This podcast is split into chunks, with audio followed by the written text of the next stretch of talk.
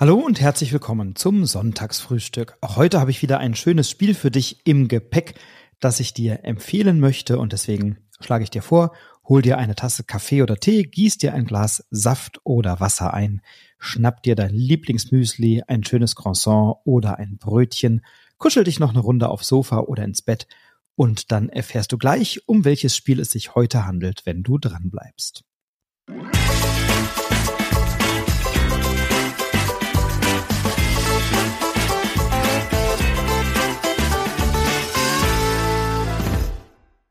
Das Spiel, das ich dir heute empfehlen möchte, ist vermutlich mit Abstand, mit weitem Abstand das Spiel, das ich in den letzten Jahren am häufigsten gespielt habe, und zwar sowohl live am Tisch als auch sehr, sehr viele Partien bei der Boardgame Arena, weil es so wahnsinnig schnell funktioniert und weil es so ein herrliches Absackerspiel ist. Ich habe dieses Spiel ähm, in ganz vielen Runden schon auf dem Tisch gehabt und ich habe Freunden von mir immer wieder dieses Spiel empfohlen und ganz viele haben sich danach gekauft und verschenken es mittlerweile weiter. Also es tritt einen Siegeszug nach dem anderen an, auch in meinem direkten Umfeld. Das Spiel ist schon sehr, sehr alt. Es ist 1981 auf der Empfehlungsliste zum Spiel des Jahres gelandet und es ist auch 1982 auf der Empfehlungsliste zum Spiel des Jahres gelandet. Also durchaus ein älterer Titel der aber in schöner Regelmäßigkeit wieder aufgelegt wird, der ähm, über viele Jahre bei Ravensburger erschienen ist und jetzt gerade in einer Ausgabe bei Franjos erschienen oder erscheint.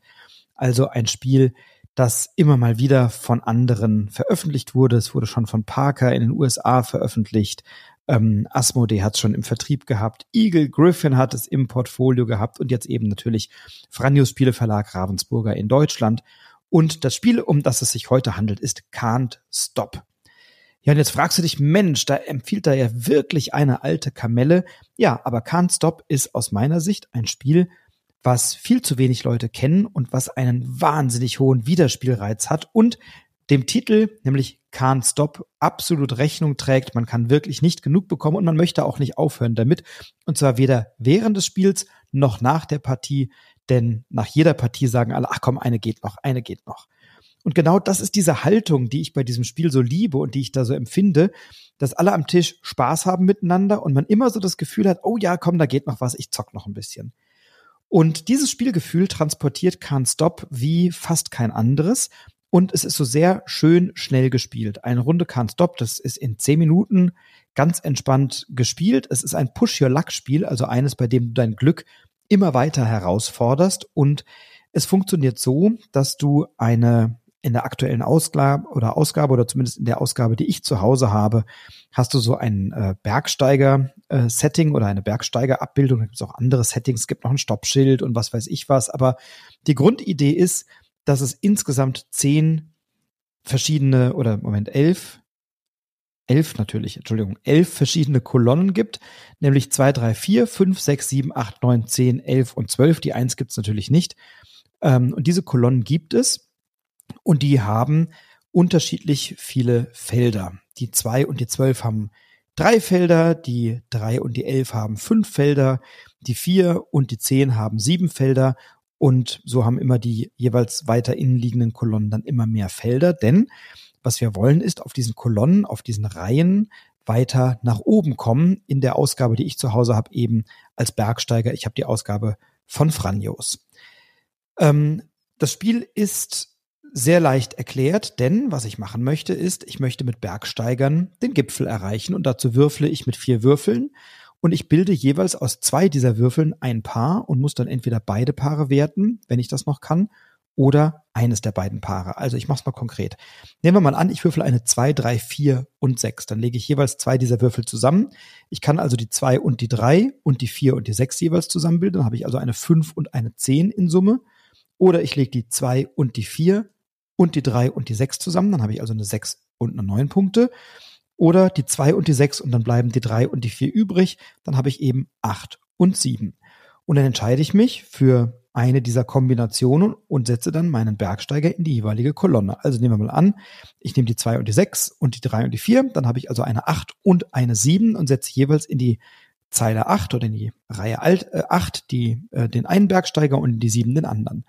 Dann würfle ich nochmal und wenn ich jetzt noch eine sieben oder acht in einer meiner Kombinationen habe, dann gehe ich mit dem Bergsteiger eben ein bisschen weiter nach oben. Wenn ich eine neue Zahl habe, dann kann ich eben auch eine dritte Reihe nochmal anfangen. Insgesamt kann ich maximal drei Reihen anfangen.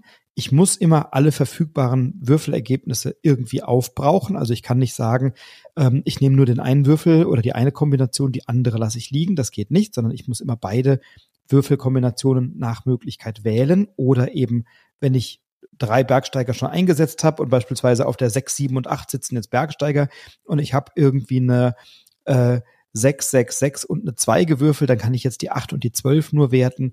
Dann habe ich, äh, kann ich eben auf der 12 nichts mehr entwickeln, weil ich schon drei Bergsteiger im Einsatz hat. Die 8 muss ich aber eben nehmen.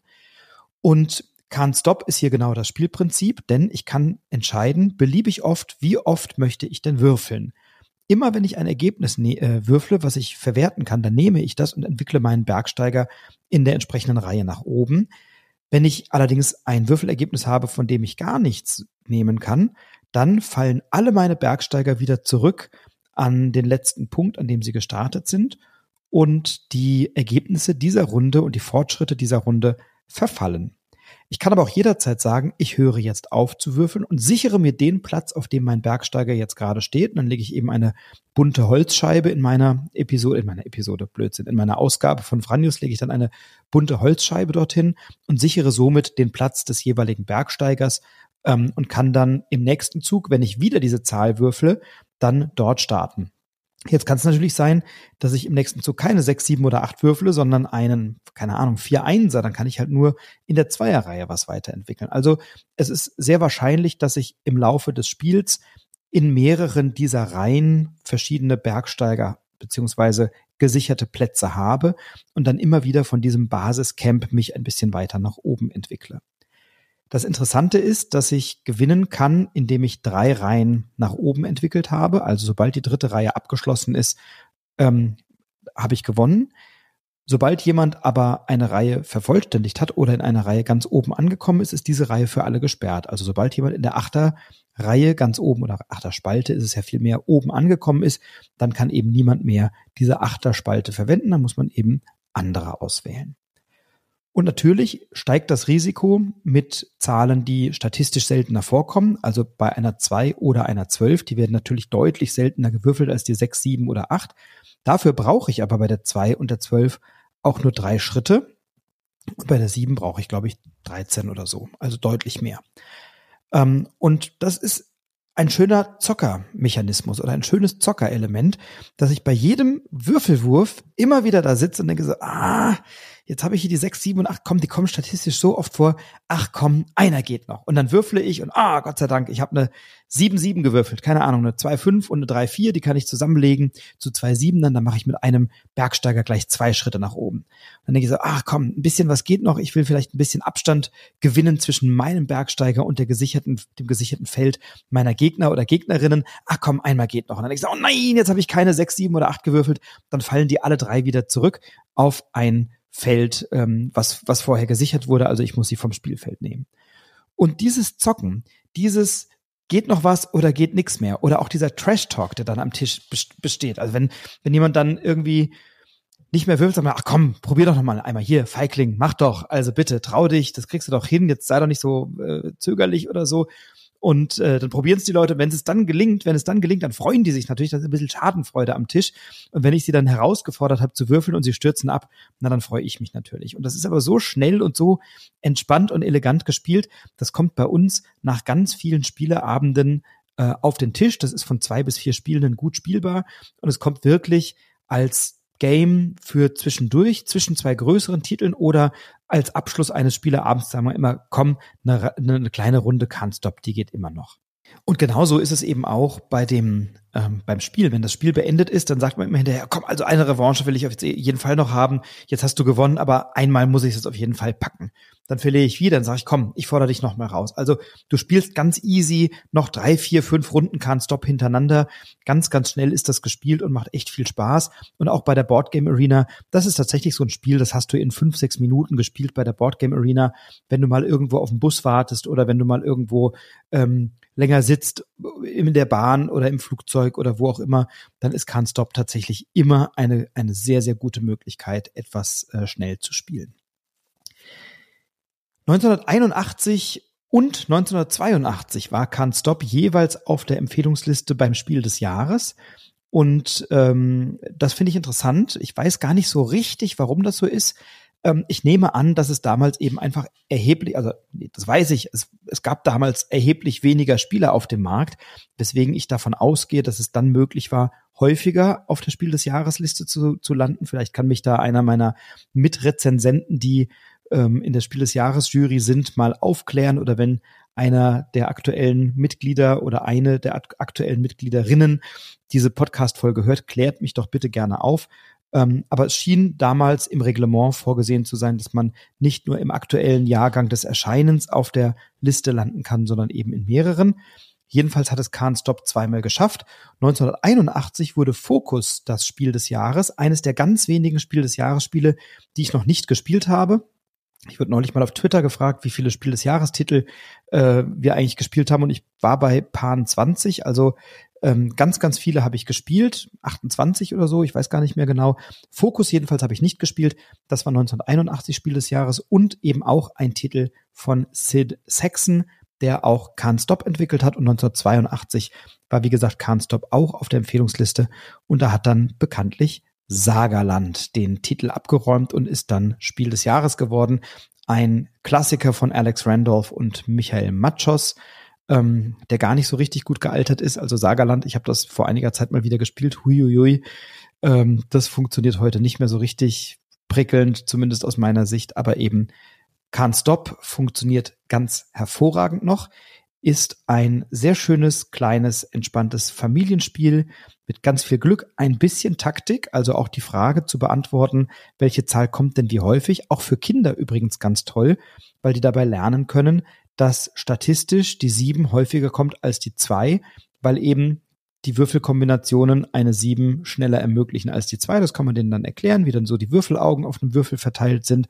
Und da habe ich schon ganz schöne Erlebnisse gehabt, dass Kinder dann lernen, ach so, die Augen sind gegenüberliegend, bilden immer sieben. Aha, ja, okay. Wenn auf der einen Seite die drei kommt, dann kommt ja auf der anderen vielleicht die vier und mhm. so. Also das können die ganz schön lernen und deswegen mag ich Can't Stop ganz gerne, weil da tatsächlich doch mehr drin steckt, als man das so wahrhaben möchte auf den ersten Moment. Und vor allem ist es ein ganz, ganz schnell gespieltes großartiges taktisches Würfelspiel mit einem riesigen Push-Your-Luck-Element und einem hohen Wiederspielwert. Ähm, es sieht nicht ganz so schön aus, macht aber nichts. Es macht dafür umso mehr Spaß. Ja, wie gesagt, beim Sonntagsfrühstück empfehle ich immer gerne leichter zugängliche Spiele und heute eben eines der wahrscheinlich leichtesten Spiele, die ich hier jemals empfohlen habe. Es hat bei Boardgame Geek eine Komplexitätswertung von 1,19, äh, 1,15. Das ist also doch sehr unterkomplex und insofern ähm, dann doch etwas, was viele sehr schnell gespielt haben und was sehr, sehr leicht zugänglich ist. Ich wünsche dir viel Spaß beim Can't Stop Spielen. Ich hoffe, du hast genauso viel Freude daran wie ich. Und wenn du Lust hast, spielen wir gerne mal auf der Boardgame Arena eine kleine Partie miteinander oder gerne natürlich auch jederzeit live an einem Tisch zum Auftakt oder als Absacker. Ich freue mich drauf. Ich wünsche dir jetzt einen schönen Sonntag. Bleib gesund, pass auf dich auf, spiel schön, bleib inspiriert, inspiriere andere. Alles Liebe. Bis bald, dein Frederik.